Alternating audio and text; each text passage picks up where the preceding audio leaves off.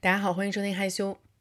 最近就是贼拉忙，刚从北京回来，然后还不小心跟我妈一起过了一个母亲节，就真是不小心的。确实是想回北京，但是也没有想到那个周末刚好是母亲节，挺奇妙的。这是我第二次过母亲节，第一次过的时候，那时候可能因为刚生完诺尔没多久吧，所以说没什么感觉。这次感觉好像更深了一些，所以就想借这个机会。跟大家聊一聊吧，我我这人当妈也有一年多了。我记得当时我其他闺蜜生孩子的时候，因为我对这件事情就充满了怀疑，所以我当时就跟我那闺蜜约好了，我说等你生完孩子，你一定要公正客观的跟我好好评价一下这件事儿，你不许跟我撒谎，因为我深刻的怀疑，当了父母的人都只会跟我撒谎，跟我说这件事儿有多好，但实际上他们受的那些苦，他们都不会说，他们后悔，他们也不会说。现在轮到我了。过去这一年多的时间，我是真的品尝了这里面的酸甜苦辣。那现在这一集害羞，我就是跟大家好好说说道说道。然后我脑子里想了想，咱们大概可以分两个部分聊。第一个部分呢，就是我先聊一聊我自己的个人的感受。第二个部分呢，就是聊一下我跟 黑子这个团体合作中，作为爸爸妈妈。然后我们合作中遇到的一些问题，因为毕竟我俩一个是中国人，一个是外国人嘛。然后以及就是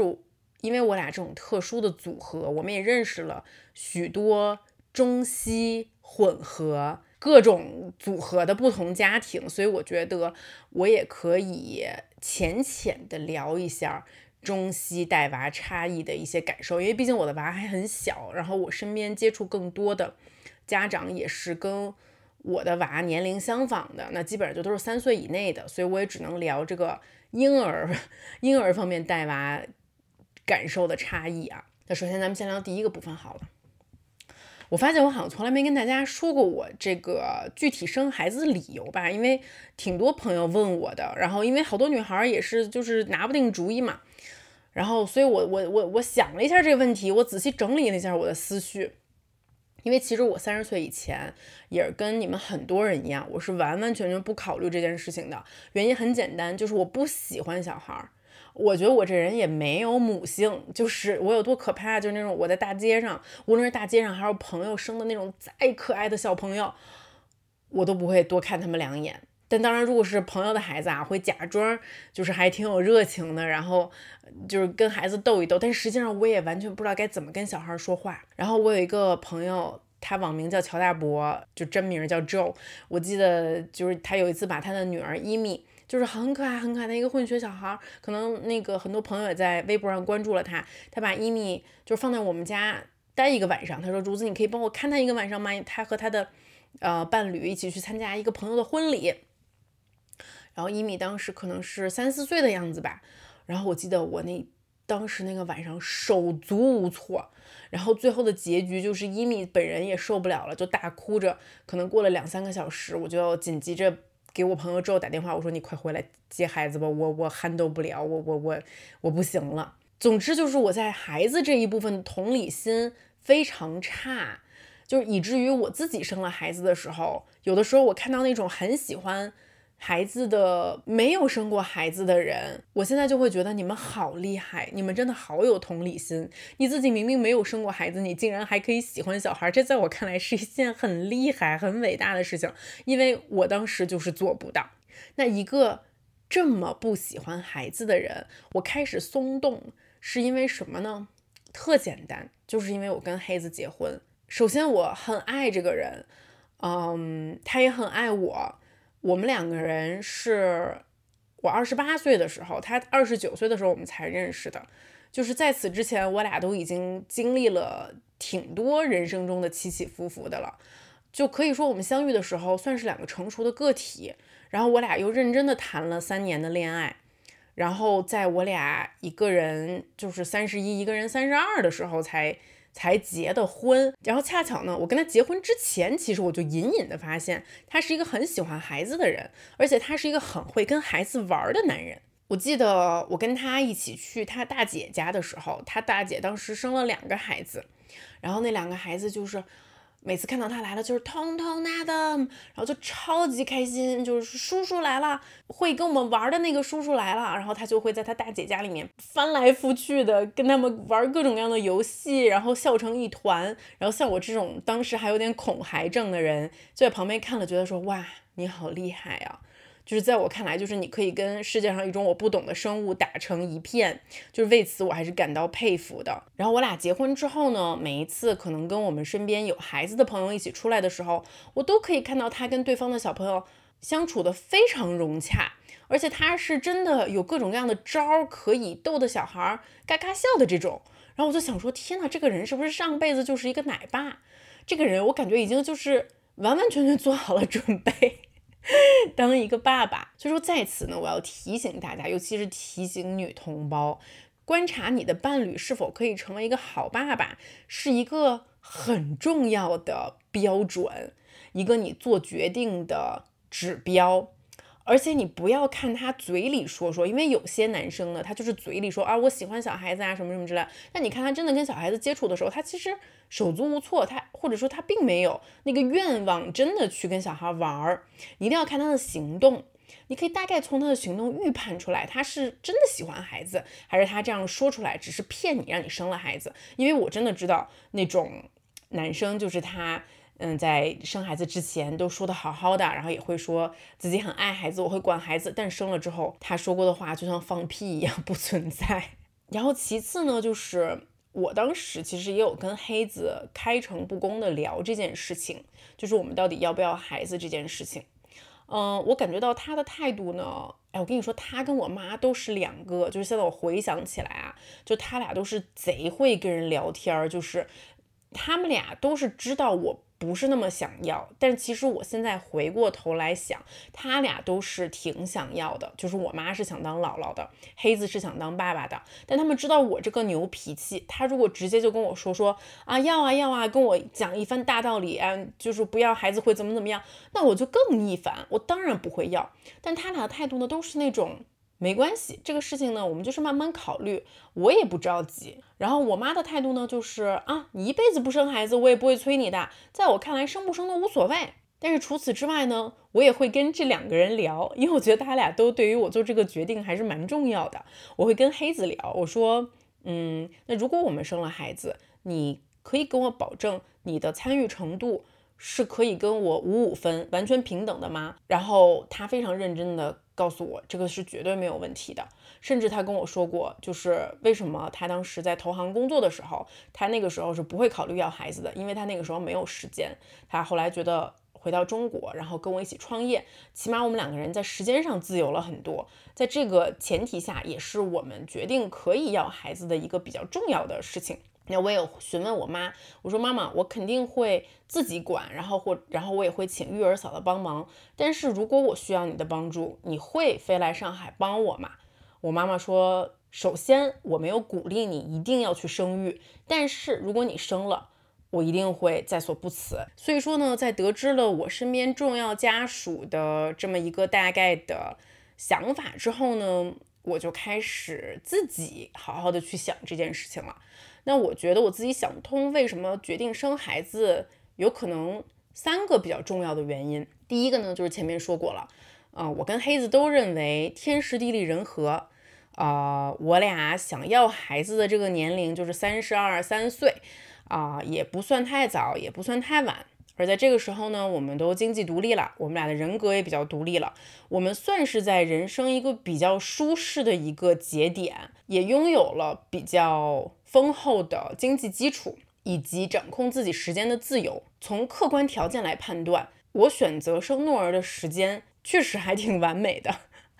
然后第二个比较重要的理由呢，就说出来有点自私。因为大家知道，我人生的一个比较重要的原则就是，我认为生命在于体验。而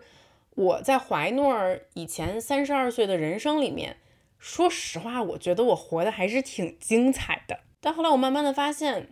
随着年龄的增大，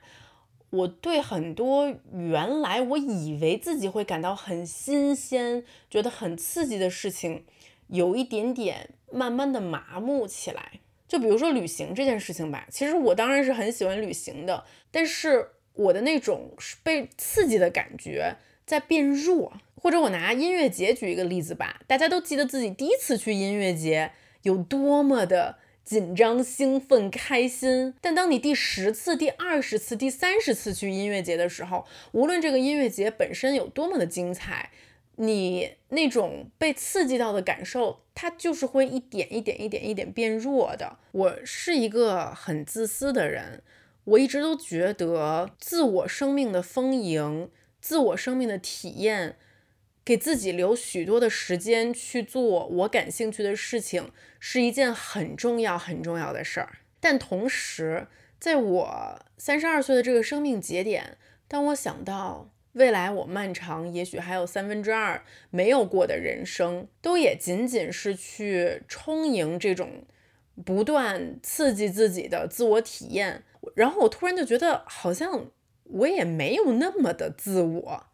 我似乎对于世界可能呈现在我眼前的另外一种方式，就是相对没有那么自我的，甚至很多时候抛开自我的，走入一个孩子的生命里面，让他走入我的生命里面的这种方式，我是充满好奇的。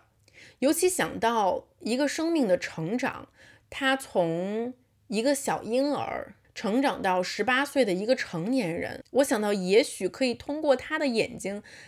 再次的去体验一下这个世界的新鲜，这确实是一件令人有一点向往并且好奇的事情。我已经体验过生命很多很多第一次了。如果现在有一双新的眼睛，可以带着我重新看一遍世界，不得不说这是一个非常 自私，但是我畅想又觉得非常美好的想法。第三个要生孩子的原因呢，就可能听起来有一点点悲伤。就是我年纪越来越大之后，也意识到自己的父母在变老。然后因为黑子跟我同岁嘛，然后所以说男的一般呢又活得比女的 短一些，所以说我是会有一点点胆怯的。在这一方面，我胆子没有那么大，我就是很害怕有一天这个世界上对我最重要的人全部都走了，那该怎么办？因为我没有孩子的时候，这个世界上对我最重要的人就是不是长辈就是同辈。但如果我的生命里面有一个晚辈，有一个比我年轻三十多岁的人，他的存在可以鼓励我好好活着，给我希望，并且他可能是最不嫌弃我这个老人的人，还会跟我讲这个世界发生着的新的变化。所以，当我自己想明白这三点之后呢，我觉得我其实还是想要一个孩子的。而且那个时候，我在心中偷偷的描绘了一个我理想家庭的样子。我觉得要生的我就生两个，因为我自己作为独生子女的长大，还是有一些遗憾的。我经常记得很孤独的一些瞬间，并且。可能跟黑子这种有兄弟姐妹的人比较起来吧，我是可以认识到我自身的一些局限性的一些自私啊、自我呀、目中无人的地方的。所以说呢，在我心中一个比较理想的家庭的样子是爸爸妈妈和两个宝宝，而且两个宝宝呢最好年龄差不要太大。所以说呢，如果我有一天跟大家说我怀二胎了，大家也不要太惊讶，因为这个基本上是我在生诺尔之前在脑子里面就有过的设想。以上说的呢，都是在我生孩子之前一个思绪的过程。那现在已经生完一年多了，我也录了不少播客，无论是在害羞还是在喷嚏里面，跟大家同步分享着我的这个感受。如果没有听过的朋友呢，可以翻往集去听一下。其中我自己觉得录的比较真实的是在喷嚏跟韩夏一起聊，我记得那个题目是“成为妈妈是我做过最难的事情”。那一共是上下两集。我当时录的时候是刚生完诺儿两个多月的时间，所以很多。经历都还是血淋淋的，然后很赤裸、很真实的就分享给了大家。我也很珍惜当时我可以抓住那个感觉，录下这么一份回忆。那现在距离诺儿出生已经有十五个月的时间了，一年零三个月。其实我的想法也开始产生了一些迭代，毕竟最困难的时期已经过去了。我觉得我现在可以在这个时间轴上。再往前一几步的这么一个位置来去回看一下这整件事情，来回答这个问题，就是生孩子到底可不可怕？首先呢，就是我觉得生孩子是跟你是一个什么样的人格有很大的关系。我是一个什么样的人？我是一个 MBTI ENTJ 的人，就是嗯。就是你说这东西准不准吧？就是嗨，反正我也是半信半疑吧。但他有一点，我觉得说的还是挺准的。就是我其实很爱卷自己，在我的意识里面，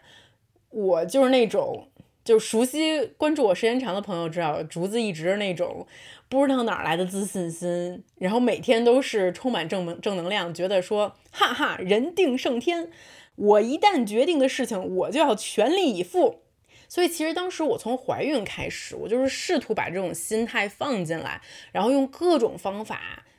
试图去减少怀孕这件事情对女性身体的伤害。当时我做了以下几件事情，我在这里也可以分享给大家。第一件事儿就是，如果你有经济条件，一定要去私立医院生。因为整个产检的过程，很多时候就是让你感觉到非常的害羞，甚至是有点失去尊严的。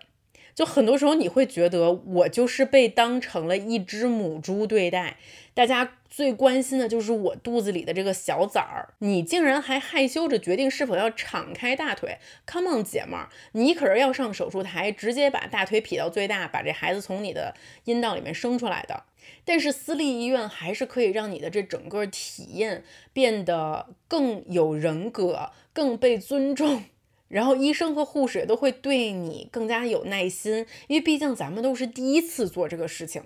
所以我觉得别人对你的那一点点耐心，都会让你对这个事情的体验有不一样的感受。然后我很感谢我去的那个医院，嗯。基本上从怀孕的每一次产检到最终生孩子出来，我的体验都是非常正向的。咱们先不管具体生孩子和怀孕本身产生的身体上的疼痛，但起码我在心理上，我感觉到自己是挺体面的，最后把这个孩子给生出来了的。第二个提高你怀孕舒适度的点呢，就是啊，尽可能的在孕期控制饮食，不要大吃大喝，坚持运动。这个其实也是现在科学怀孕医生会给你提出来的要求，就是要求你增重不要超过十五公斤。我最终从怀孕到生的那一天，我是总共增重了十三公斤，也就是二十六斤。其实这个数字听起来已经挺多的了，挺大的了。但是呢，我回看自己的照片儿，除了肚子以外，我的四肢还好，没有发生特别大的变化。我觉得孕期去控制体重。主要是给我自己打气，就是我会告诉我自己，我还是我，我还是可以回到原来的我。所以起码是对于我这种卷人格的人来说，就是一直给自己打气，就是我要提住这口气，我要吊住这口气，是我需要的一种精神上的鼓励和支持，一种自我鼓励。我不知道大家能不能懂啊。然后第三点呢，就是我在孕期。基本上从怀到生，就是到进产房的那一天，我都还在坚持工作。这个也不是说鼓励所有的人都这样，因为毕竟这公司是我自己的公司。但你知道，创业老板很多时候 你也没有办法说我就不我就不干了，对。嗯，但是其实最重要的就是，我之所以会这样做，也是在分散自己的注意力。因为好多时候，你怀孕的时候，你就很容易胡思乱想。我认为工作，因为首先我是很热爱自己的工作的，然后我就认为它在这个时候是一个很好的分散我注意力的一个。一个一个一个事情，然后到后孕晚期的时候，我就把我的办公椅换成了瑜伽球，所以我大多数时候都是坐在瑜伽球上面晃悠晃悠晃悠，所以我那个孩子很早就入盆了，然后我生的也都很容易，我估计可能跟这个也是有一点关系。然后很重要的一点就是，如果现在刚好有怀孕的朋友听到了我这一期播客，我要跟你们说，你们生完孩子的那头几个月，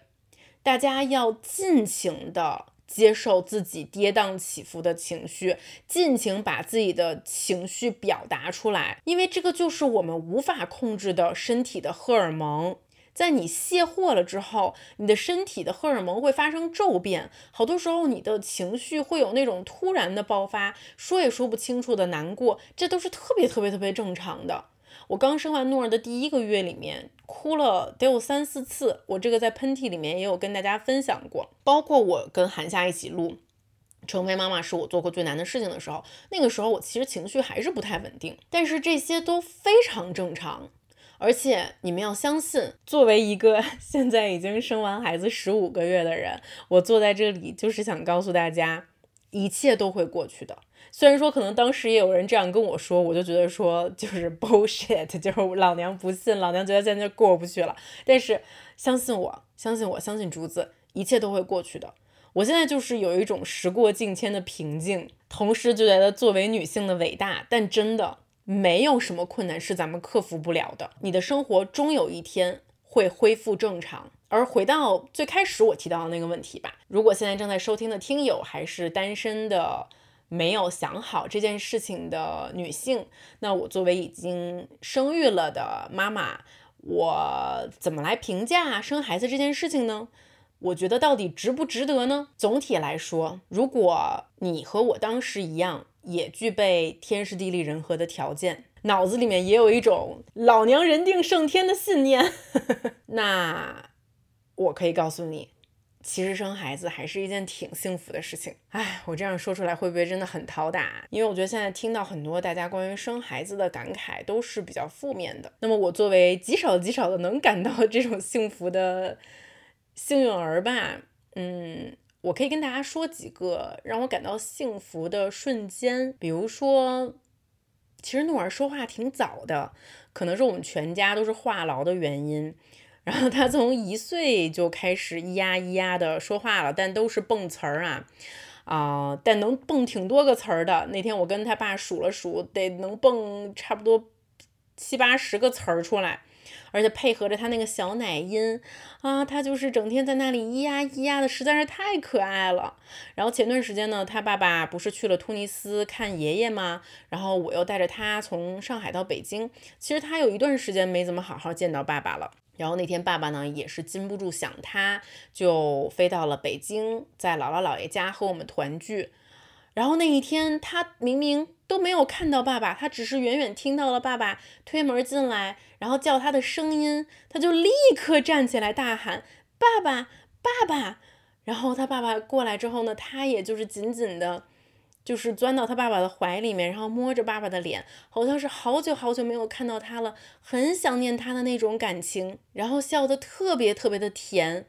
然后那个时候我就觉得，天呐，我们生下的这个小生命。他不仅可以感受到我们对他的爱，他其实也开始回馈和表达他自己对我们的爱了。我以前觉得是不是爸爸走这段时间，他都会忘记有这个人。就像他刚出生的时候，我老开玩笑，就是说他是不是觉得家里面有个老外很奇怪？但是现在看来不是的，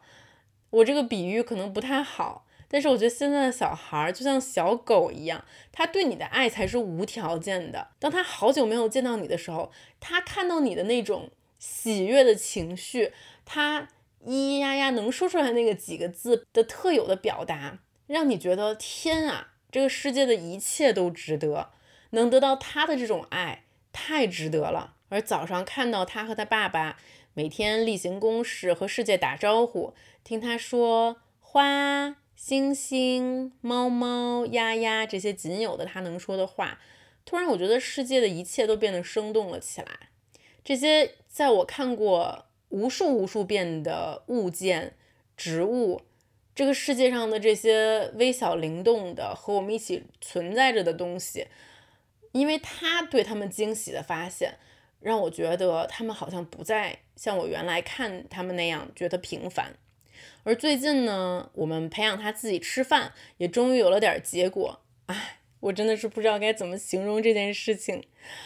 像昨天我就是给他做了牛肉乌冬面，然后现在呢，我们都是希望可以晚饭的时候全家人一起吃，所以我都会尽可能可能五点钟就下班，然后赶赶快赶回家，然后让阿姨可能提前帮我备点菜，然后我来亲自给全家人做饭。但当然都做的是很简单那种健康餐，像昨天吃的就是一个牛肉蔬菜的乌冬面，其实是以蔬菜为主的。然后呢，我做好了。啊，我先会把诺儿的这份盐稍微少一点的盛出来，放在他的小餐盘里面。然后有菠菜、牛肉、胡萝卜，嗯，还有一些其他的蔬菜，加上一点点乌冬面。然后呢，我们就全家四口人，我和黑子、诺尔还有阿姨，我们就坐在餐桌上吃饭。然后诺尔就像一个小大人一样，拿着他的勺子和叉子，大口大口的往嘴里面塞菠菜和乌冬面。在他看来，就是牛肉是一种没有菠菜好吃的东西。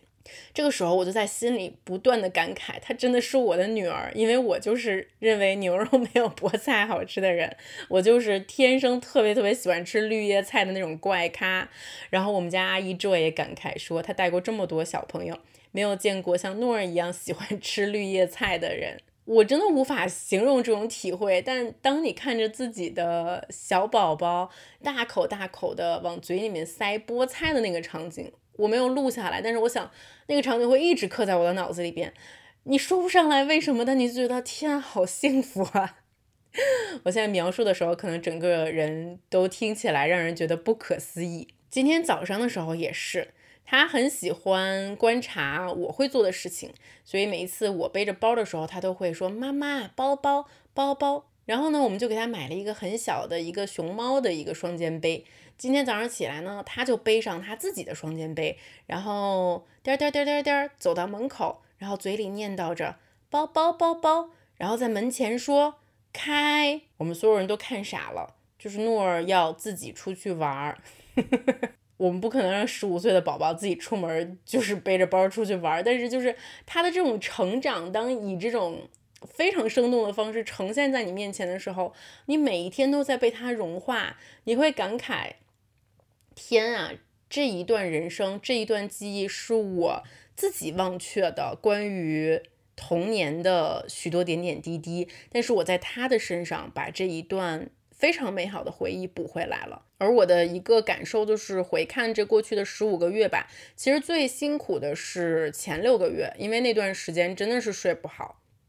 月嫂走了之后，我们呢就把诺尔的小床放到了我们的房间，然后他每天晚上还是会起夜很多很多次，就基本上前六个月，我跟黑子的睡眠都是支离破碎的，然后两个人因为睡眠不足疯狂的吵架呀等等的。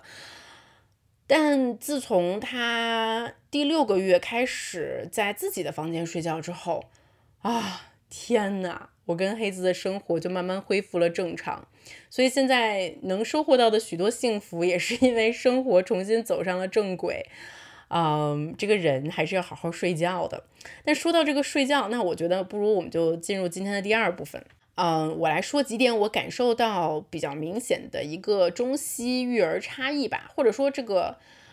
差异有可能也仅仅是个体差异啊。啊，因为毕竟我自己体会的和我观察到的这个群体样本还是没有那么的广泛，所以我在这里随便瞎说，大家就听个乐，也不必上纲上线。首先呢，就刚才我说到了睡觉这件事情，其实据我的一个观察，孩子怎么睡觉是一个非常非常反映家庭文化的事情。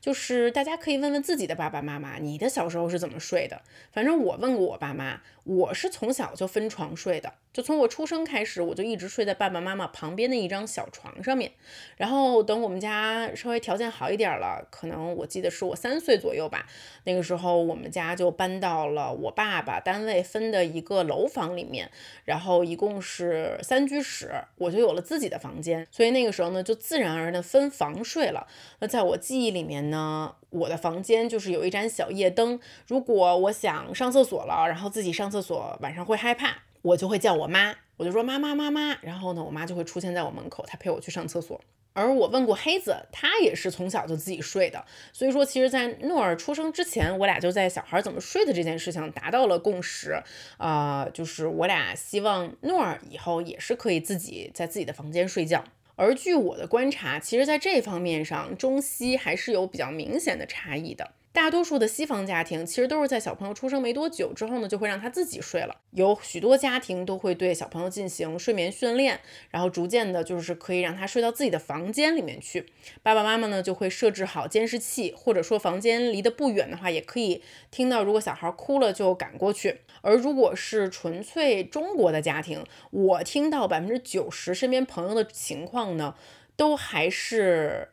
小朋友出生之后，跟爸爸妈妈在一张大床上睡，或者是小朋友跟阿姨一起睡。但是小朋友呢是会跟大人一起睡的。有那么一句老话嘛，就是说咱们中国人实行的是三岁分床，七岁分房。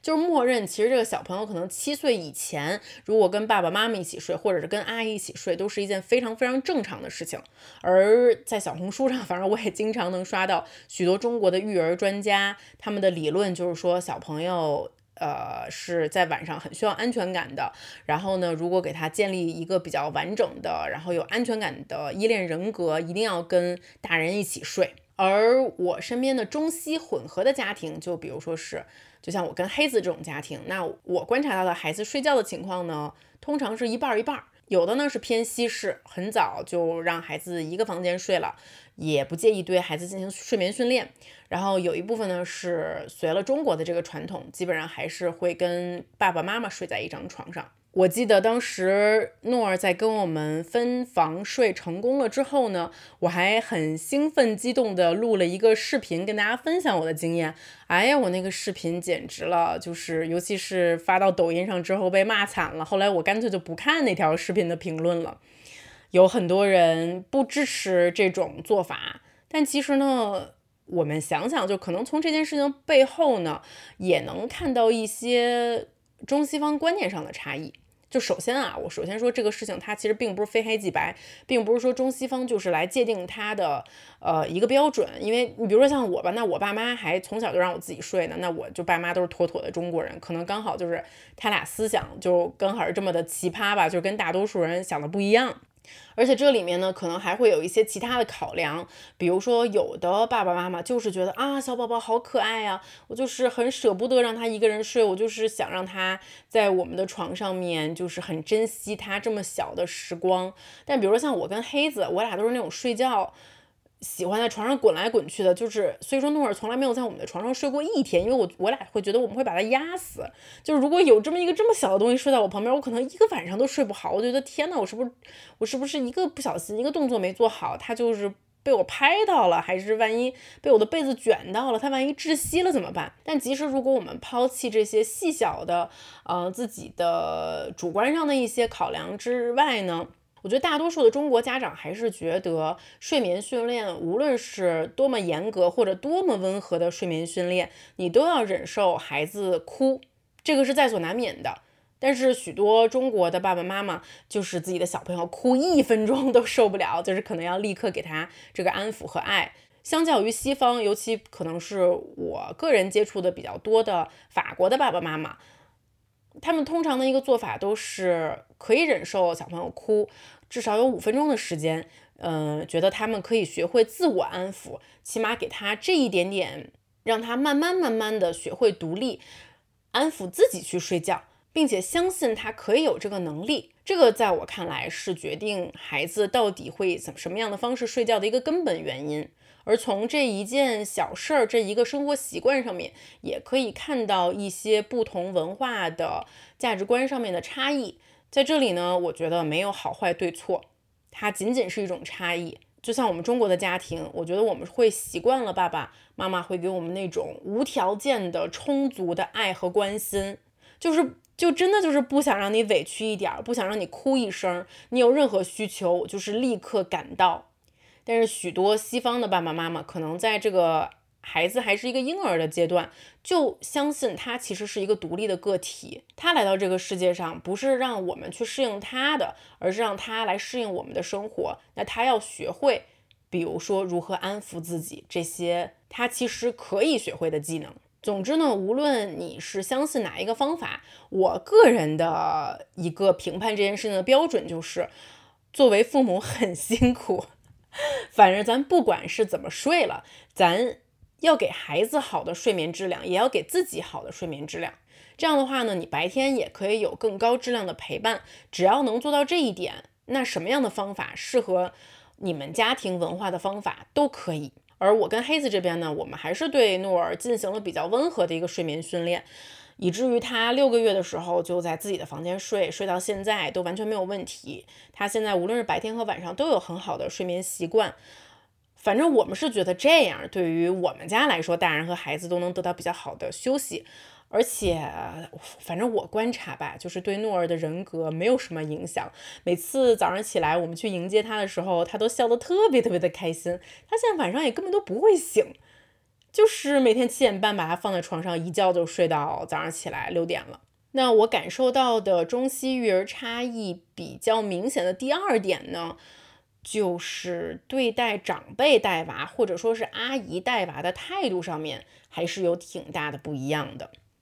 其实无论是长辈还是阿姨阿姨带娃，我觉得。首先，对于呃双职工家庭，就是爸爸妈妈都工作的家庭来讲，非常重要。因为咱们国内现在就是还是没有非常小月龄的宝宝的托班。现在比如说爸爸妈妈要上班，那真的就是有一个人要在家里面给你带宝宝。那经济条件好一点的，可以请得起阿姨；经济条件一般的朋友，可能就会请长辈来帮忙。那比如说，我们先说请阿姨的这个部分吧。反正我观察呢，但凡是请得起阿姨的中国家庭，大多数跟阿姨实行的呢，还是。二十四小时工作的制度，也就是说，阿姨白天呢会照顾小朋友，晚上基本上也会陪着小孩睡觉。这个仅仅是我说我观察到的情况啊，当然可能这里面有特例，而且我观察到的可能更多的是年龄小的宝宝。那咱们就是说三岁以内的，而外国的家庭呢，更多选择跟阿姨工作的模式，就是阿姨周一到周五工作，白天上班，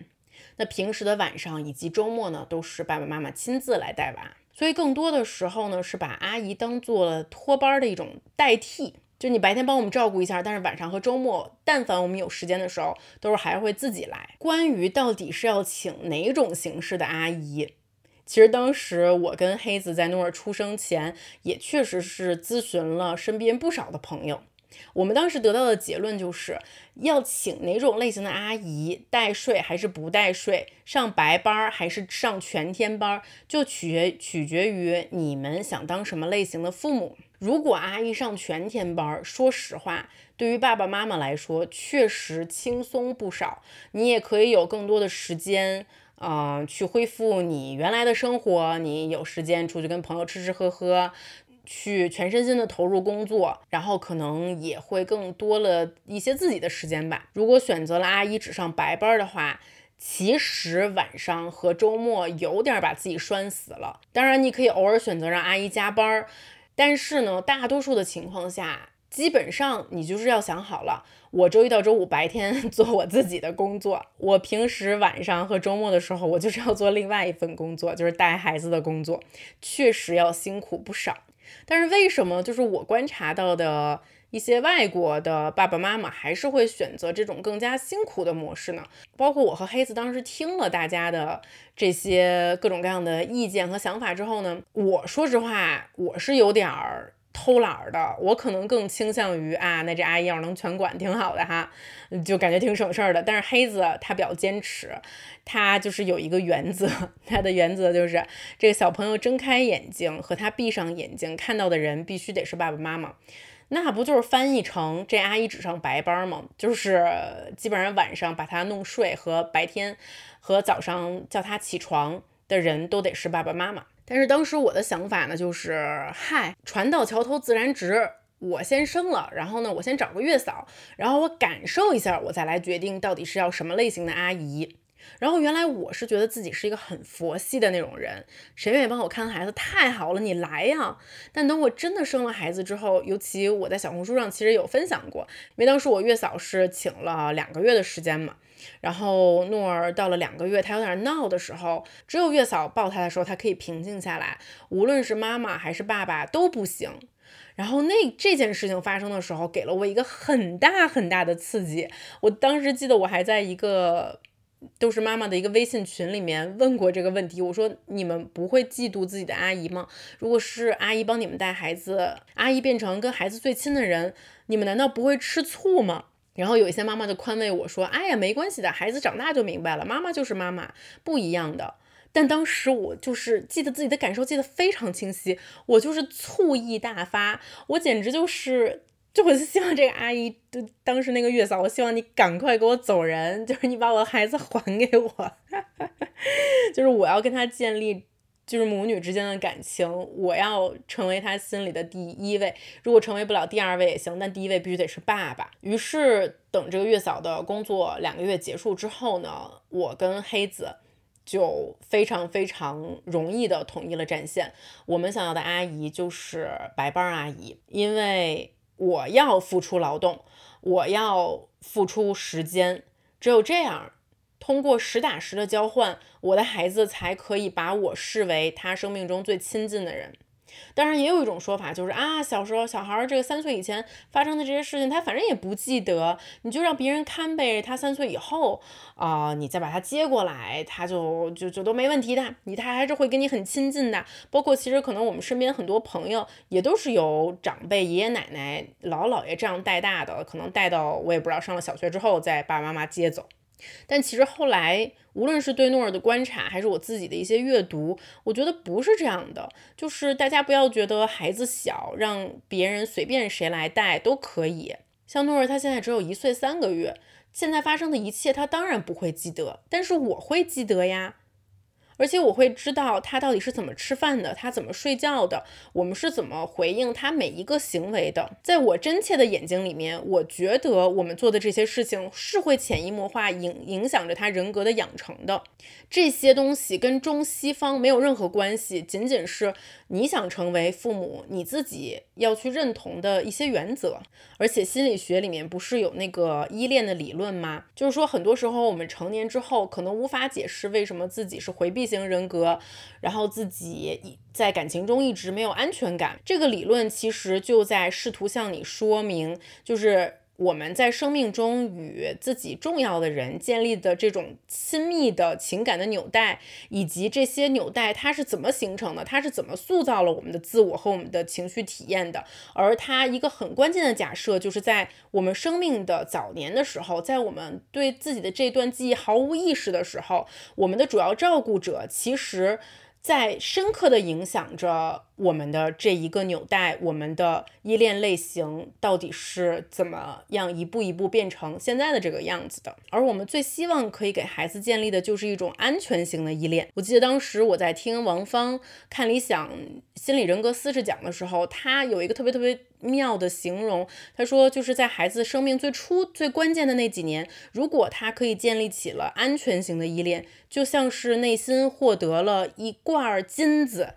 这个是父母能做到的，比你让他去读多么昂贵的学校，带他去多少地方旅行，给他穿多贵的衣服，这些东西都完全无法比拟的一件事情。因为如果你可以为这个孩子的内心注入这种很积极的情绪。这个才是对他来讲一件比任何物质财富都珍贵的礼物，而且这一罐内心的金子是他可以携带终身的东西，是他以后无论他无论是身无分文还是身陷囹圄，这罐金子都不会消失，他都可以给人克服困难的力量。而我自己特别特别深切的可以感到，当时我父母给我的这罐金子，而刚好我又是他们亲手带大的孩子，所以我也很希望。在诺尔生命最早期的这几年，我可以以这样一个他主要的照顾他的人出现，也给他内心充斥这样一罐金子。所以说话说回来吧，确实咱们不能站着说话不腰疼。照顾孩子，尤其是双职工家庭，照顾孩子。是一件很难很难的事情，你确实是需要别人帮助你，无论这个人是阿姨还是长辈。因为国内我觉得各方面都很方便，请阿姨这件事情是一个很普遍，而且这个市场也很成熟。而因为我们中国人本来亲情的纽带就更加的紧密，所以很多的爷爷奶奶、姥姥姥爷是不介意主动过来帮忙的。这些好多条件都不存在于西方，所以很多西方人他即使来上海生活，他知道这些便利之后，他还是不习惯去完完全全撒手让别人来做这件事情。所以说呢，其实在这一个方面呢，我也在不停的提醒自己吧，就是即使。我作为一个中国人，我可以获得我父母的许多帮助，我也有阿姨的帮助。但是敲脑袋，敲脑袋，你该做的事情，你作为妈妈该做的事情，没有人可以代替。上主，你即使再累再忙，你也一定要抽时间，每一天抽出时间来给你的孩子。第三个差异呢，就是我也看到，呃，这次微博上有很多的朋友向我提出来这个问题，就是为什么外国人带娃好像看起来更轻松？其实呢，就我的观察，我觉得这个娃呢，他都是全世界的娃一样的皮，一样的难带，没有什么说什么哪儿的娃就更乖、更听话，并没有。我只是觉得外国的爸妈更佛系一点而已。比如说啊，就黑子的观察。就是他认为，在在在国内，一切和娃有关的东西都会非常的谨慎和小心。有时候我俩带娃去医院的时候，可能医生给我们一些呃饮食起居上的建议，他都觉得非常的科学和合理。但同时呢，他也觉得医生在使用最安全的方法，就是最让人放心的方法，在告知我们这一切。而你们知道，就是前段时间我们不是带着诺儿去欧洲待了一个月的时间嘛，然后其中他又生病了，然后包括我们把他带到法国滑雪的时候，他整个就是咳嗽。流鼻涕、大拉稀，就是整个就是一个喷射性的拉稀。然后我记得当时我就是贼崩溃，那个时候我就希望我可以瞬间转移回上海，这样我可以带他去我最熟悉的医院，然后立刻让医生给他开个什么药，把这一切都停止住。但是我无法，我没有办法。但还好，就是我们所在的那个酒店，它这个亲子酒店，所以有医生嘛。然后我们就带着他一起去看了那个法国医生。但是这个法国医生他就是很专业，他也很耐心，他就是给诺儿做了一系列的评估，然后他也给出了他的一个结论。但最终他的一个方法也是让我叹为观止，基本上就是没有给他开任何的药，然后就给我们开了一大堆洗鼻子的东西，包括后来我有一些斑。到法国的朋友也在跟我抱怨，就是法国医生这边对于娃，无论是你是 发烧感冒还是干啥，基本上就不给你开药，就告诉你仨字儿：洗鼻子，回家 洗鼻子去吧。我真是惊了，就是啊，无力吐槽。然后呢，当时诺尔不就是拉稀拉到就是有点脱水嘛，然后这个时候医生就跟他说。然后这个时候，医生就跟我们说了一个让我觉得更奇葩的事情。他就说，如果婴儿脱水的话，你现在就是想尽办法给他糖分，然后给他任何能引诱他喝水的东西。他可能这个时候会拒绝吃东西，然后也喝任何的东西。实在不行的话，你就给他冰棍儿，好吧？你就给他奶油冰棍儿，或者你给他什么有糖分的冰棍儿都行。你给他橙汁儿，你给他冰棍儿。你们敢相信一个中国的医生跟一个正拉稀的中国宝宝和他的家长说没关系，给他吃冰棍儿就行了吗？就这件事儿，后来我跟我妈说，就我妈就觉得简直不可思议。你赶快把我孙女儿运回来，你别在法国给我瞎闹。但是就是这个事情只是一个小小的例子，就是我其实觉得外国人呢会更佛系一些，就我好像觉得他们更不怕孩子死。你知道吗？就他觉得这个孩子没这么容易死，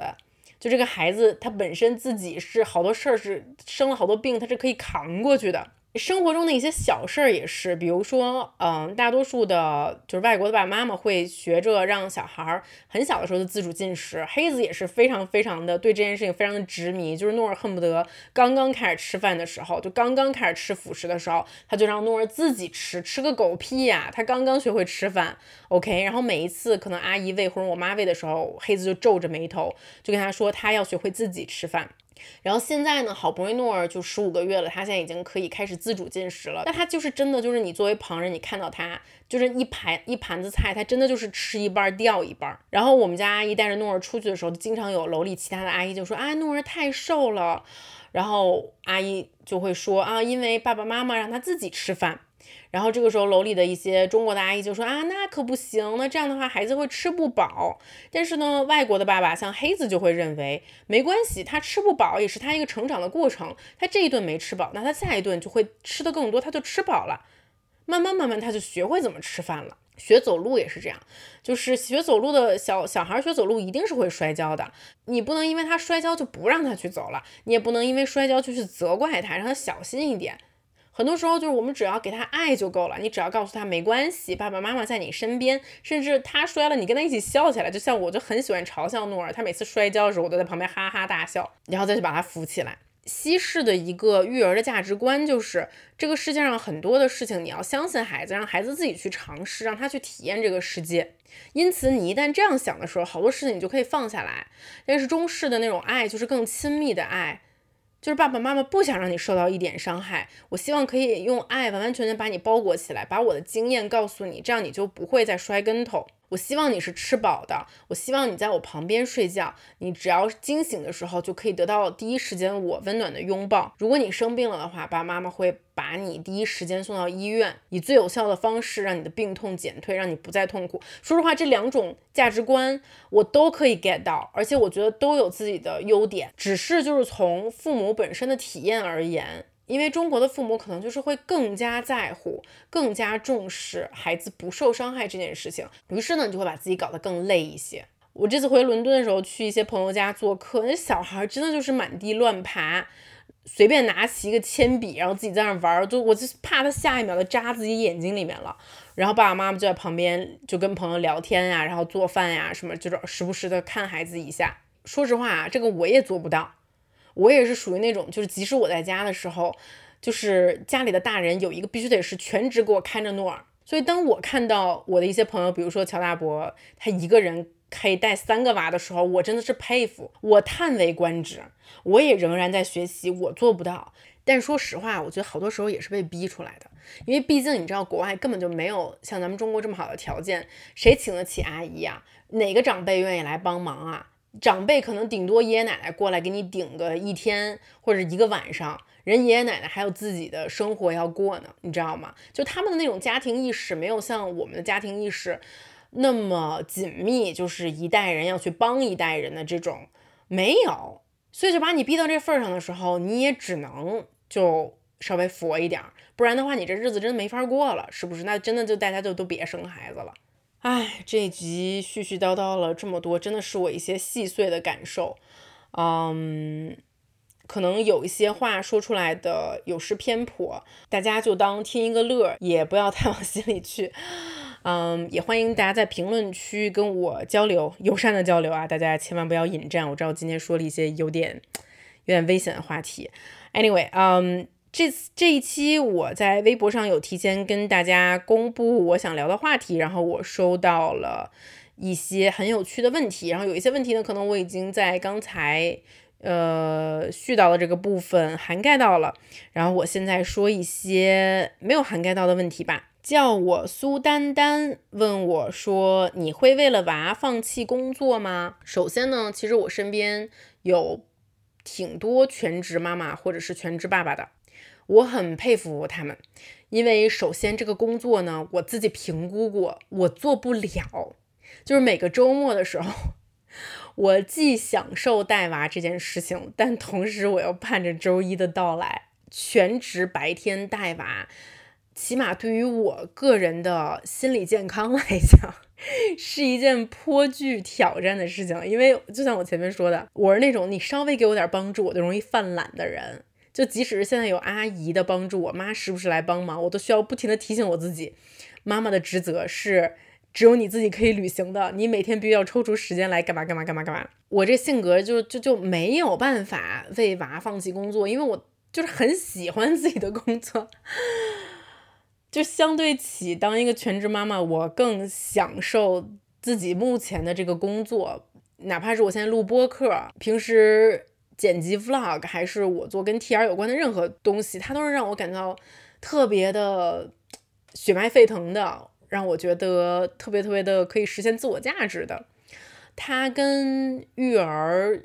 这件事情完完全全是不冲突的，我需要他们同时出现在我的生命里面，因此我是不太会考虑为了娃来放弃工作的。但是呢，我尊重那些全职妈妈。我觉得你们很伟大，可以为了孩子放弃自己的工作和事业。但是呢，我做不到。跟全职妈妈比较起来，我这个妈妈肯定是做的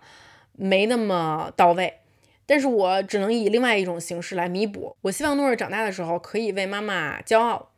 觉得妈妈在做一些很有趣的事情，很有意思的事情。所以说，无论是职场妈妈还是全职妈妈，大家都不容易啊。接下来一个问题是，白雨辰问说，想知道当妈前和当妈后最明显的变化。不是指更感性了的那种变化，是指对于做妈妈这件事情，我们真的可以做好这个准备再开始吗？我非常喜欢小孩，以及小孩也非常喜欢我，但是我百分之五十一的大脑非常同意李健老师关于自己不生小孩的说法。李健老师的关于不生小孩的说法呢，我还特地在回答这个问题之前，在网上查阅了一下。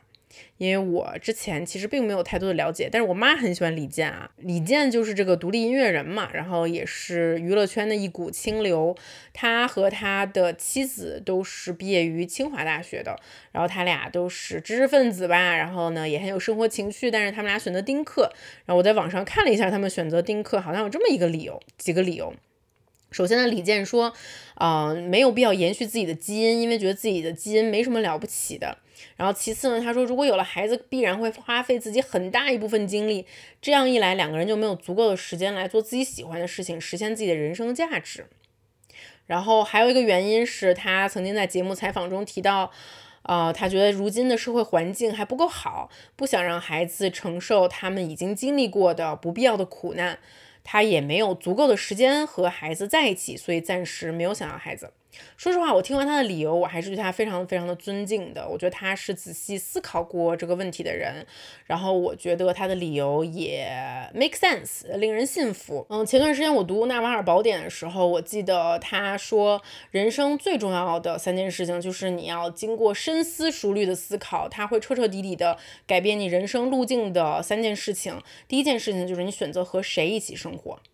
第二件事情就是你选择在哪里生活，第三件事情就是你选择做什么样的事情。我同意他的说法，呃，我觉得生孩子也是跟这三件事情密切相关的，就像前面我为大家解析过。我选择跟黑子一起生活，而在育儿这件事情上，我坚信他可以跟我共同承担责任。我选择目前在上海生活，因为上海给我提供了很多早期育儿的便利。但是我并不否定以后可能我们会想搬到一个更接近自然的地方，因为这样的地方让我觉得会使我的育儿压力。更轻松，而我自身比较幸运的是，因为我跟黑子来自于不一样的国家，所以可能我们在选择，呃，未来定居的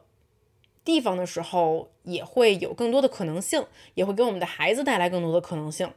第三就是你选择做什么样的事情，那我俩呢是选择创业，所以说虽然有很多的辛苦，但是我们有时间上的自由，这个时间上的自由呢，也可以确保我们花更多的时间给自己的家庭陪伴自己的孩子。那我觉得李健老师很明显也是想过了这三个问题，但当然他得出的是跟我不同的答案。那我觉得问这个问题的这位朋友，你不妨也用这三个问题来问一下你自己，因为我觉得每一个人对这个事情的。回答都是不一样的，我们的境遇都是不同的。你没有必要说今天听了竹子，呃，讲了很多他觉得很幸福的瞬间，就想去生孩子了，或者听李健。老师说了，他不想生孩子，你就不去生。但是我觉得刚才我提到的这三个问题，也许是你可以去衡量你人生目前处于哪一个阶段，它到底合不合适的一个啊考虑的标准。那像李健老师说，他觉得自己的基因没什么了不起的啊，说实话。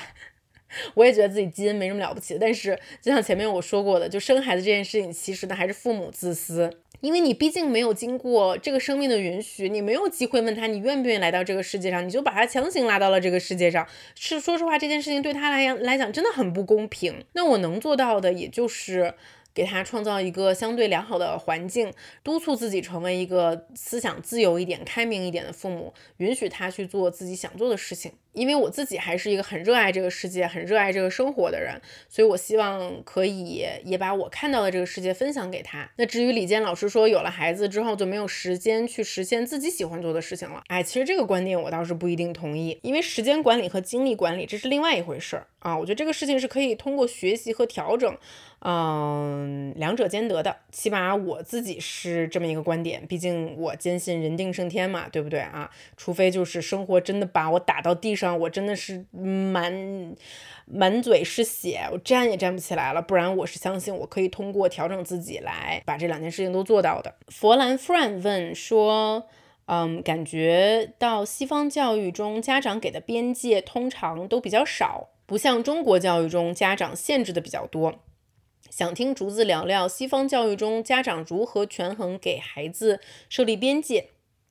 和给予孩子自由的问题。其实我觉得这个问题的核心还是因为我们中国人所在的社会是一个 we 社会，是一个我们社会，而西方许多国家所在的社会是一个 me 社会，就是我社会，而 we 和 me。本身存在着根本性的差异，比如说举个例子啊，we 就是一个很简单的一个标准，就是我们认为啊，我自己我负责的对象，我代表的群体是谁？这个时候可能我会列举说啊，我爸妈，我对象，我孩子，我爷爷奶奶，我姥姥姥爷，我姑姑婶婶，我叔叔舅舅，我表哥表弟，我堂姐堂妹，我同学，我同事，我邻居。等等等等等等等等等等，这些人都是我直接或间接负责的对象。我生活在他们中间，他们也生活在我中间，我们是紧密相连的一个群体。我是这个群体中的一员。这也就是为什么很多时候，比如说作为 we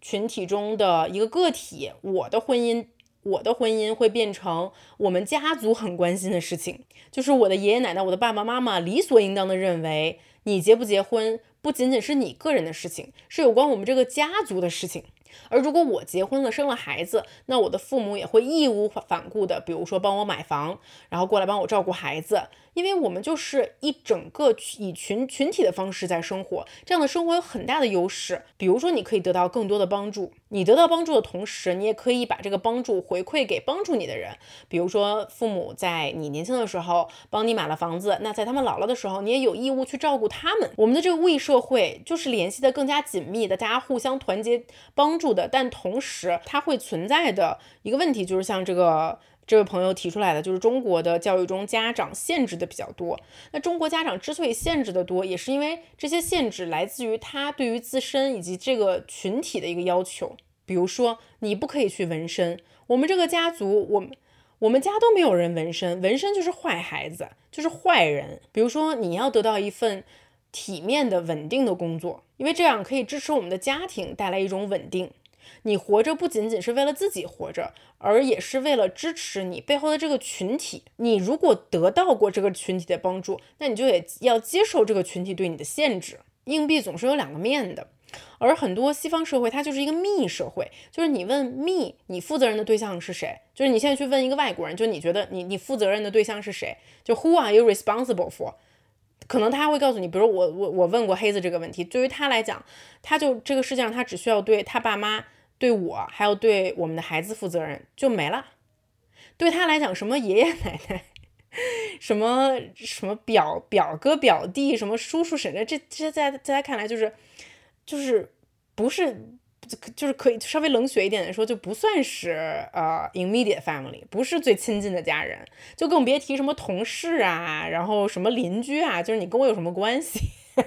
就咱们就是公事公办的，但是就是你不可能代表我，我更不可能可能代表你。而比如说以黑子而言，他爸妈一直以来给他从小灌输的一个事情就是，呃，你以后读大学的话，你需要自己去申请奖学金。如果你拿不到奖学金，嗯。就学校没有办法给你最基础的生活费的话，我们是没有办法，我们是没有能力可以供你去读大学的啊。包括其实像他这种情况，我在英国读书的时候也还蛮常见的。我身边大多数的英国同学都是拿着，呃，就是政府给他的一笔贷款，然后助学贷款来读大学的。就爸妈觉得说，我帮你帮到十八岁，我把你前面的这些钱都给你交了，之后你十八岁了，你就是彻底独立了。你要为自己去挣自己的生活费，你要是想上大学的话，你就自己去想办法。所以就是像黑子的话，他从小就知道他十八岁以后会面临这样的一个事情。所以比如说他当时成绩很好，他其实明明可以去牛津大学读数学系的，但是因为牛津没有给他全奖，所以他去不了，他就只能去一个相对没有那么有名的一个大学。但是大家反过来想，如果我是一个生活在更加密社会的人，我本身是一个更加呃密的这么一种呃价值观的话，那本身我就是主要就是要对我自己负责。那同时相反，如果我没有得到群体的那么多帮助，那群体也不可以给我这么多限制，对不对？这个事情就是相辅相成的。所以说呢，当我们有了孩子啊，你在设想说要给孩子设立什么样的边界，呃，可以给他什么样的自由的时候，你就要想说。呃，那我到底要成为一个 we 家长，还是要成为一个 me 家长？在你孩子的成长过程中，你决定为他提供多少帮助，你愿意为他做出多少牺牲？但同时你要记住，你你提供你付出的这一些，说实话，我觉得就即使是作为父母，你也不可能完完全全的不要任何回报。就这个回报有可能不是物质上的回报，不是金钱上的回报，但你起码会希望得到爱和关心上的回报，还是说你就是？可以接受更加自由和个人的那一套，就是无所谓，就是咱俩就是一个十八年，我把你养大就是一个十八年的陪伴。之后的话，你就是一个自由的个体，我就是一个自由的个体，我们之间关系更多是平等的，我对你没有束缚。就这里面，说实话，我真的觉得是有利有弊的，就它没有一个非黑即白的答案。但是你可以问自己，你到底呃更偏向哪一边？你的这个天平它应该是怎么平衡的？笑里藏刀小弥陀。问说想听关于带比较小的婴儿出去旅行这件事情，我觉得观念差别就很大。你们带着诺儿走南闯北，即使孩子生病了也不怕，我还是会担心小孩的吃饭、睡觉、作息、生病等问题，一直没有迈开腿。嗯，其实呢，我也录过不少关于带娃旅行的 vlog，因为我们基本上是诺儿四个月大就开始带着他出去玩了，先带着他去乌镇，然后后面带着他去大理，然后后面胆儿肥了 就直接。带着他去伦敦，然后去法国滑雪，然后后来又前几天又去了巴厘岛嘛。对，所以我就是还是算是带娃旅行经验比较丰富的人。那首先我要先跟大家这么评估一件这件事，因为我的这个带娃旅行前面几次都是我跟黑子两个人带着娃出去的。我跟你说，那根本就不叫旅行，那就是军训，因为没有人可以帮你嘛。那基本上就你晚上没有任何夜生活，这个孩子七点半睡觉了，那你就得盯监视器，OK？那你也不能离开这个房间，OK？所以就有之前我在大理。录的 vlog 就是我跟黑子 娃睡了之后挤在那个宾馆的那个小破卫生间里面吃肯德基的那个剧情，然后包括我们到了伦敦，我靠，那简直就是伦敦。OK，其实我都很少出去晚上跟朋友吃过饭，就是晚上出门的次数都是屈指可数。所以如果说你要把带娃旅行和你呃单身的时候进进行的那些旅游经历去相比的话，那我觉得肯定是会大打折扣的，因为你基本上只可以把你的行程规划主要规划在白天。然后其次的话呢，就是带娃旅行这件事情极为考验作为父母的体力，因为你其实就是把在家做的所有的事情都要做，就是你还是要。正常的带他白天睡小觉，晚上晚上睡大觉，然后中间喂他吃饭呀、喂奶呀，就是他所有的作息一样都不能差。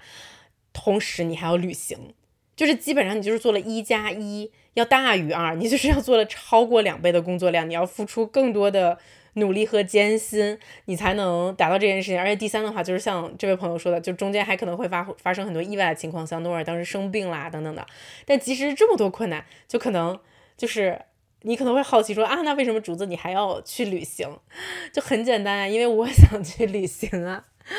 就是我忍不住啊，就是明明知道明知山有虎，偏向虎山行。我明明知道其实可能这个旅行的经历会大打折扣，明明知道自己会很累，但是就即使这样，即使是一个打了折扣的旅行，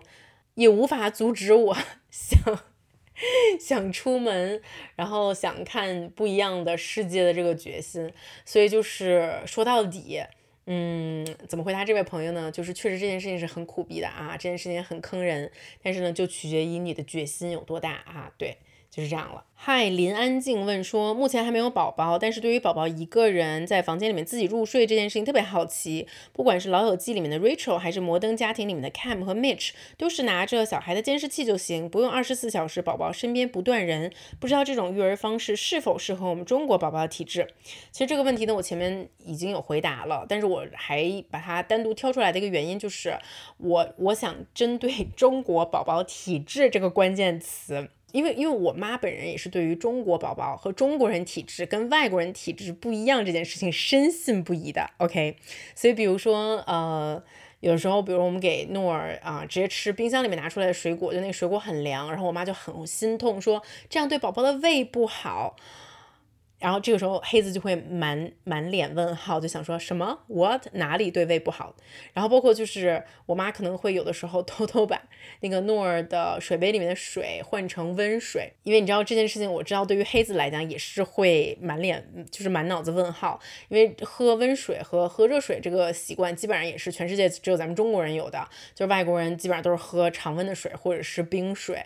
啊，所以黑子也会很不理解 为什么诺儿要喝温水这件事情啊。然后包括可能出门也是，我妈就是经常就是看我们给诺儿穿的太少了呀，或者怎么能不穿袜子呢？然后就经常就是一顿狂塞，又又给他多加几件衣服这种的。然后他也是会呃，在他一个传统的思维看来，就是如果是你穿的不够多，就容易生病。就容易感冒，但是黑子就是也是对这一点非常非常的不解，他就会觉得说，啊，感冒是因为病毒感染，是因为接触到了病毒，跟你穿的多少没有任何关系。但说这么多呢，就是因为就是比如说在我妈看来，这些根深蒂固，就是因为中国宝宝的体质跟外国宝宝的体质不一样，中国人的体质也跟外国人体质不一样。我们因为体质不一样，所以我们中国人就是要喝温水，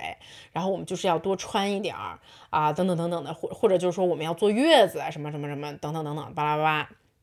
但实际上呢，就是我自己体会看下来呢，尤其自己又生了这么一个串串，你知道吧？生了一个混血。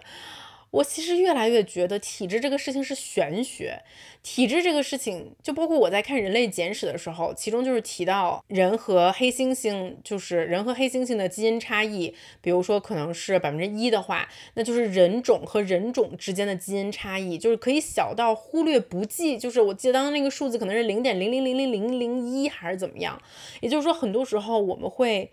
主观意识上放大了人种之间的。生活习惯或者体质上的差异，但实际上从基因的角度上来看，这种差异并没有那么的大。但是为什么我们却在主观的直觉上会觉得啊啊，这个是外国宝宝才会干的事情，这个中国宝宝因为体质不行，所以不能干这个事情？我觉得更多它其实根本跟体质没有关系，它就只是你从小养成的生活习惯。我们试想，如果一个人他从小都不喝冰水，他不吃任何凉的东西，那他的胃就是一定是会适应一个相对的温度，比如说这个温度是三十六度。啊，三十六度到五十度，它一直在使用这个温度以内的，无论是水还是食物。那你让它冷不丁的喝一个零度的，或者是低于零度的冰水，那它的胃一定是会不习惯的呀，反而易燃。所以就是关于睡觉的事情，因为前面我已经回应过了，我只是想对于中国宝宝体质这个事情说一些自己的看法。劲风挡不住说想了解为什么外国人不用坐月子，坐月子真的有必要吗？其实这里面我也是想辟谣一下，就是外国人不是不坐月子，其实外国人生完孩子之后也会好好的休息，至少有两个星期的时间啊，但是这个休息可能跟我们中国人的标准不一样。我接触过的很多的外国妈妈，她可能刚生完孩子一个星期，然后她就出来推着婴儿车遛弯来了，因为她实在受不了了，她想呼吸一下新鲜空气。但是并不代表她会直接去上班，也不代表她会去健身，她还是在慢节奏的生活，试图慢慢调理自己的身体的。但是就是咱们中国人可能传统印象中的坐月子被照顾得很好，可能很多时候甚至不能洗澡，不能洗头，然后要吃月子餐，然后尽量不要啊出门不要。呃受风着凉这些东西确实，嗯，就起码是在我接触的一些外国妈妈。观察看来好像没有，但是休息，我觉得哪里的产妇生完孩子的那第一个月，大家都是会选择好好的休息的。那就我个人而言的话呢，我当时是没有选择去月子中心，因为我就觉得，哎，再好的月子中心，在我看来，就像我这种性格的人，在我看来都是监狱，就是你不让我出去，你让我在这里待着，不，老子不干，就就是，然后我就是请了一个月嫂在家里面嘛，然后我基本上也是。啊，第十天还是第几天，我是有点不记得了，我就实在憋不住了，然后我就自己出去逛了个街，我就去离我家可能走路十五分钟、二十分钟的商场逛了逛，然后确实那个时候我还是觉得有点虚，对，然后嗯，肯定是就就像我自自认为自己体质已经不错了，然后我逛完了之后还是打了个车回来，就我本来想走回来的，但是觉得有点虚，还是算了。所以就是说，嗯，坐不坐月子，我觉得这个只是就是看你有多严格的事情。但实际上休息，全世界的产妇都是会休息的。再回答最后一个问题好了，这个问题来自于八九二三四，他问说想在语言方面问一问，双语家庭的宝宝是不是可以同时开始学两门语言呀？哎，其实这个在我生呃诺尔之前，我也还蛮好奇的。然后啊，包括有一些网友也向我们提出了这个问题嘛，就是说你们是怎么？呃，教诺儿学多种语言的。然后目前的话呢，在家里是我跟诺儿说中文，然后包括他其实生活在中国嘛，所以说他的母语环境一定是中文。包括他现在开始提前说话了，而且包括他其实现在已经开始咿呀学语了。他的主要词汇，我可以说百分之九十的词汇都是中文。但是爸爸平时呢，因为他爸爸啊会说几种语言嘛，但是因为他从十八岁就离开了自己的祖国，然后所以说很奇怪的是，虽然他说英语有口音吧，但除去口音之外，英语几乎是像母语一样对他的存在啊。所以他尽管还会说阿拉伯语和法语，但他还是选择跟诺尔说英语，因为。给我讲了一个很简单的例子，如果他有一天带诺尔去博物馆。或者是科技馆的话，他还是希望用英语来解释他自己最熟悉的这些东西。我想说 whatever，然后但是呢，因为呃，就比如说像嗯诺的奶奶，她其实不会说中文，她也不会说英语，但是我们还是希望他可以和他爸爸家的那边的家庭可以保持一门呃更接近母语的交流。那突尼斯原来是一个法属殖民地，所以说像他的爷爷奶奶都是会说流利的法语的。而在上海的话，我们让他接触法语会比接触阿拉伯语要容易很多，所以说我们一直的打算就是从他可以开始上托班，然后幼儿园、小学开始就直接把他送到法语学校，而且法语学校就是相对英语学校来讲没那么卷，就没啥没啥人 想去法语学校。我们都去看了一圈，也都侦探过了，就是法语托班也挺好找的，啊，也不需要面试啥的，基本上你报名就让你进，就是条件基本上就是父母双方，要不然就是有一一方是法国人，然后要不然有一方就是可以像黑子一样，啊，说流利的法语。所以说现在的计划呢，就是。是可能诺尔马上就要进行三种语言同时的学习了。其实我觉得小孩的大脑真的就像海绵一样，我们不用担心他的语言系统会不会混淆，他可能是会有一点混淆的，但是他的大脑的潜力比我们成年人要大多了。就是通过我对他目前两种语言接受的一个小小的观察吧。他其实不会觉得这是一件很奇怪的事情。比如说，他现在对动物很感兴趣，所以他可以用中文说出很多动物的名字。我平时可能也会经常给他指书上的大象啊、长颈鹿啊，就会不停的教给他。我回过来头来问他，我说猴子在哪儿，狮子在哪儿，他也都可以给你指出来。就是他明确的知道这些动物它分别叫什么名字。但是他爸爸呢，平时可能我们会讲同一个绘本，但他爸爸可能会用英文给他讲。爸爸就可能会说啊，这是 lion，这是 giraffe，这是 elephant。然后只有他跟他爸爸在的时候，我也会听到。他爸爸会问他说：“Where is the elephant? Where is the giraffe?” 诺尔也是会同时指出来，就是在他心中，这这个动物它既叫大象，它也叫 elephant，它是同时记住这两种语言的。而他现在选择说哪一种语言，我觉得完全就是他哪一个发音容易，他就说哪个语言。比如说，在他看来，大多数的东西他都叫中文，但有几样他就叫英文。比如说第一个球。球，它就是会会管球叫 ball，因为我觉得 ball 的发音就是比球要容易。